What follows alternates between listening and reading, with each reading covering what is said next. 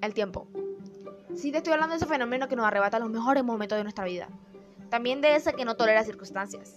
Siempre creemos que tenemos más tiempo, más tiempo, pero cuando nos enfrentamos con el golpe de realidad, siempre se acaba. Estamos viviendo como si no nos fuésemos a morir. Y sí, empezaremos a valorar y aprovechar nuestro tiempo cuando seamos conscientes que no es infinito. Nuestro tiempo es demasiado corto para simplemente intentarlo. Atrévete, hazlo, supérate. Que no se quede escrito en un papel cuando estés súper inspirada, una meta, un sueño. No, empieza hoy a trabajar por ello. Vivimos en una sociedad tan impaciente que unos 15 minutos ya tenemos un chofer esperándonos en la puerta de nuestra casa. Hoy puedo pedir X cosa y mañana me llega.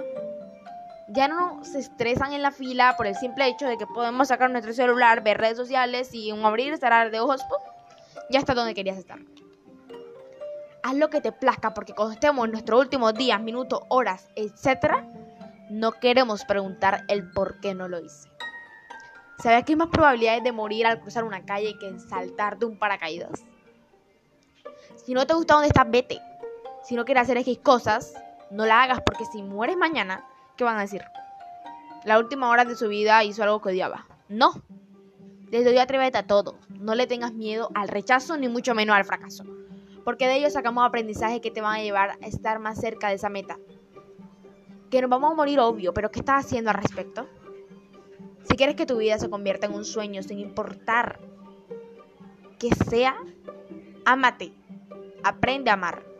Pregúntate qué quieres hacer. ¿Cuál es tu propósito en la tierra? Y por último, descubre tu don.